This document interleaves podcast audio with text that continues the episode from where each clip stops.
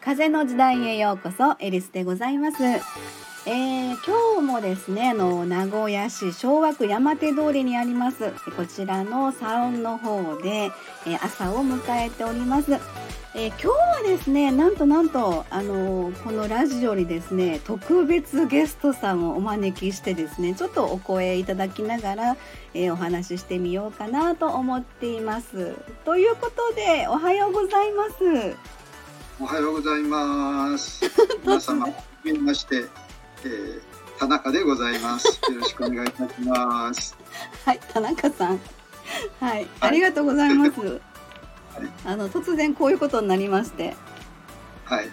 えー、よろしくお願いいたします。はい。はい。えっ、ー、と、まああのはい私ここでも周波数音楽作家っていうことであのご案内もしてるんですけれどもいろいろ、はい、あのお力添えいただいたりとかですね。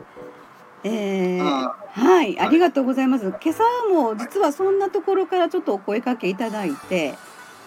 はい、えー、こんな風にやってみたらどうやみたいなこととか、あのまあすごい私らにはやっぱりこう今までやってきたスタイルっていうのがあるから。あのそことは全然違うところから田中さんのこう思考をポンとこうこう投げていただいたみたいな感じがして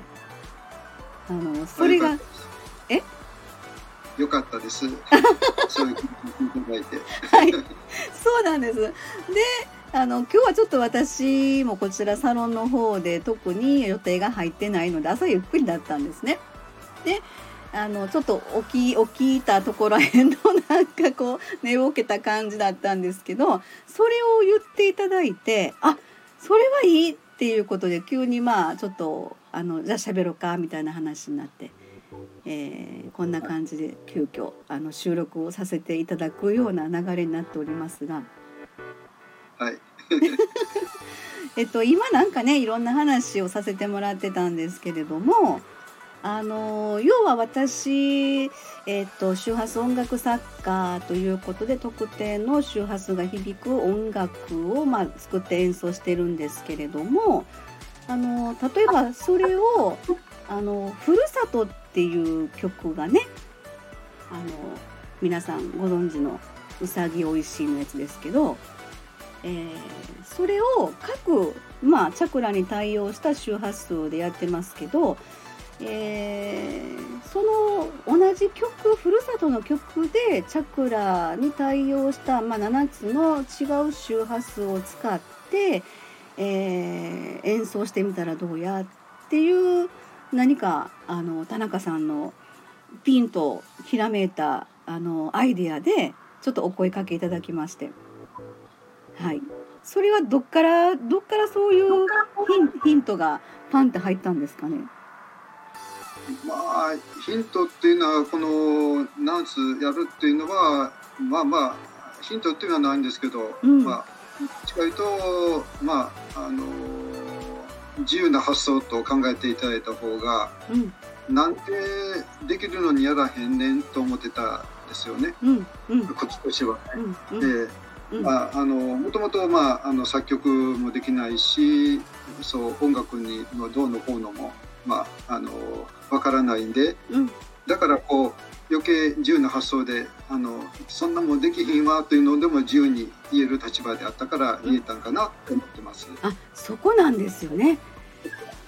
そうあのーで自由っていうのはなんとなく私も自分の中ではもう自分自由な発想っていうふうなことはこうそこベースでやってるつもりなんですけどやっぱりその自分が作った器の中に入った状態でやってるなっていう気づきをもらいました。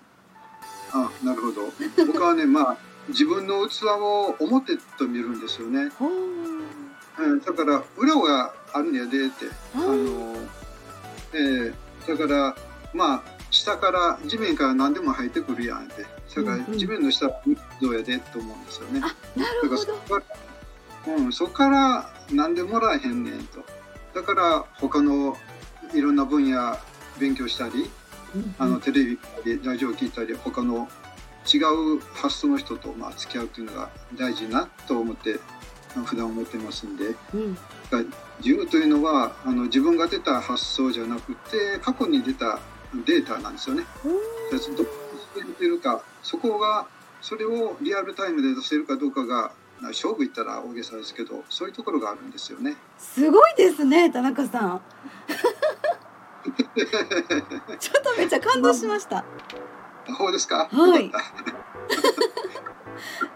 あのまあいろんなそのあのテレビとかラジオとかっていう自分と違うジャンルのところに触れてみたいなお話されてましたけどもあの、はい、なんかさっきちょっとちらっとお聞きして NHK で言ってたあの、はい、中西礼さんが作った「お母さん」っていう曲？あはい。題名もはっきり覚えてないんですけどね。あそうなんですね、まえー、昨日氷川きよしさんが歌ったってそれで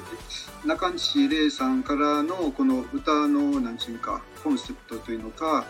が、えー、と例えば自分のお母さんがあの今病院でまさに亡くなろうとしているそれに問いかけるようなあの心持ちで歌ってほしいというあの指示やったらしいんですよ。うんうんうん、これはちょっとテレビでさっと聞いたんであの正確に言えてるかどうかわからないんですけどね。はいうんうんうん、あのそういうところでちょっとあの自分の昔を思い出しまして、はい、でまああのこう、えー、っと小学生、えー、幼稚園ぐらいのことを思い出してたんですよね。うんうん、それで、まあ、それは夜の番組で、まあ、寝落ちというのか 知らん間に、えー、寝てました。でそれでまたあのえー、あのピプノっていうんですかねあの、はい、アートクリエイトさんでしてる、ものをちょっと思い出しましてそれを寝てる間になんか頭で ミックスしたみたいで。それで、うん、朝起きたら何でか知らんけど次のような言葉が思い浮かんだんですよね。うん、えー、心に笑顔をという、はい、という感じで、うん。はい、ね、だからまあ笑顔になる場面が多いんですが、うん。まあ、人間っていうのか特に日本人は、ね、はい、諸外国者が見たら何に対対してんねんっていうところがは、まあ、諸誠実だと思ってるんですけれども、うん、えー、まあ、それは心から笑ってる相手嬉しいから笑ってる場合ととりあえずあのやっつけられんように攻撃されるように笑ってこうとみたいなところもあると思うんですよね。そうではなくて自分がこう一人になった時でも心からこう笑える。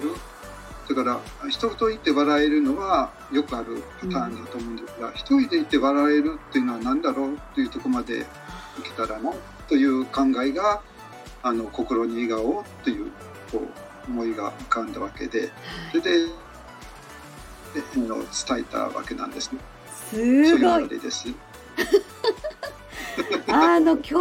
私2021年1月20日ただいま10時27分でございますけれども今日という日は特別な日になりました田中さん。あそうですか。よかった。素晴らしいですね。まあ今あのそれこそコロナ禍って言われてる中でね。その心に笑顔ってでもね今のお話聞いて私ちょっと耳が痛くなりました。あ、そうですか。あのやっぱりね、えー、心から笑うっていうのは本当に心が豊かな状態じゃないと。その相手をどれだけ思いやれるかっていうのもそうかもしれないしもちろん自分のことをしっかりと受け止めて自分を愛することができて初めて心って緩むと思うので、えー、そこで初めて心に笑顔っていうでちょっと一個思い出したんですけどね。あの、はい、それこそまあ若い頃には橋が転んでも笑うっていうことがあるじゃないですか。うんまあね それはまあいろんなバックヤードも考えられますけどそうそうあの、うん、ようなことことをあんまり知らないから、うん、そんな単純なことが全世界なってるから笑いのかなと思うんだけど、うん、まあ純粋って純粋ですよね。そうですよね。でもう私はその橋が転んでも別におかしくないんですよ。ああ感動がないというのか。あのそうですね。まあそれでえっ、ー、とほらうちのまああのアートクリエイトっていうここのサロンのまあ社長ですけれども。あの、はい、私いつもフェイスブックでライブ放送の中であの今年のテーマっていうことでこの社長を腹抱えて笑かすのって言ってたじゃないですか。はい。だから僕もあのへそで茶沸かしてもらうのが今年のテーマなんです。言ってましたね。はい。はい。そうそうそうそうそう。そうそれそれをちょっと思い出しました。心に笑顔って。はい。はい、もううちのテーマ、うん、あと社長を攻略しないと。そうですね。うちの社長。はい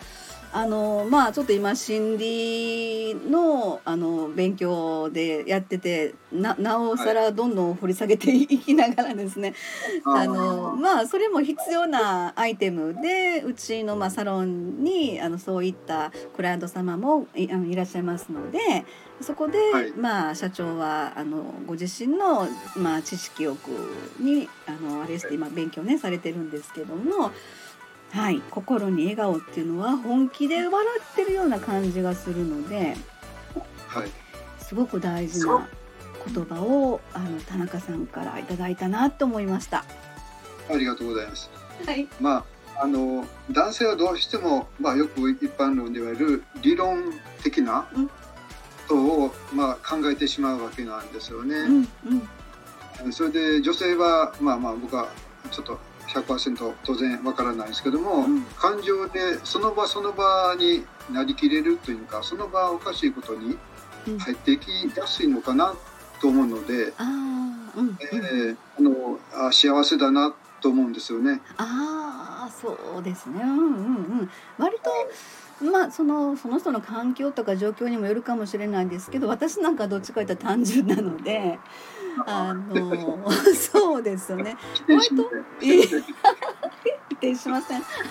そうですね。あのでもそのなんていうのかなあのやっぱりもちろんそのここにあのご来店されるクライアント様のお話とか聞いていく中で、えー、やっぱりそのどうしてもご自身の中で解決できないお話とかそれこそあの、はい、思考が凝り固まってしまってるとかでそんなんでそのそこを緩めるためなのか、まああのまあ、女性の方が多いんですけど、えー、はい、割と一通り話されたらあのちょっとスッとされる顔しはるんですよね。まあそうですね、うん、まあ世の中は言われてる傾聴というねあの耳を傾けて聞いて、うん、聞いてあげるいたらちょっと上から目線になったらあかんですけど、うん、うん聞くということですね。はい、そうなんですよね。はい、まあそんなところであのそういうあの聞かせていただくっていうそのスタンスの中においても私たちがその心に笑顔っていうところをやっぱりベースに持って、えー、これからクライアント様と接していきたいななんてね思いました。はい。はい、えー、そんなわけでちょっと長くなってしまいましたけど突然すみません田中さん。はい。ありがとうございました。はい。じゃあ失礼いたします。ありがとうございます。えー、はいというわけでですね突然でしたが田中さんと一緒にお話をさせていただきました、えー、最後までねお付き合いいただいた皆様ありがとうございます、えー、心に笑顔、え今日も皆様にとって良い一日となりますように。えー、風の時代目に見えない真実エリスでございましたありがとうございました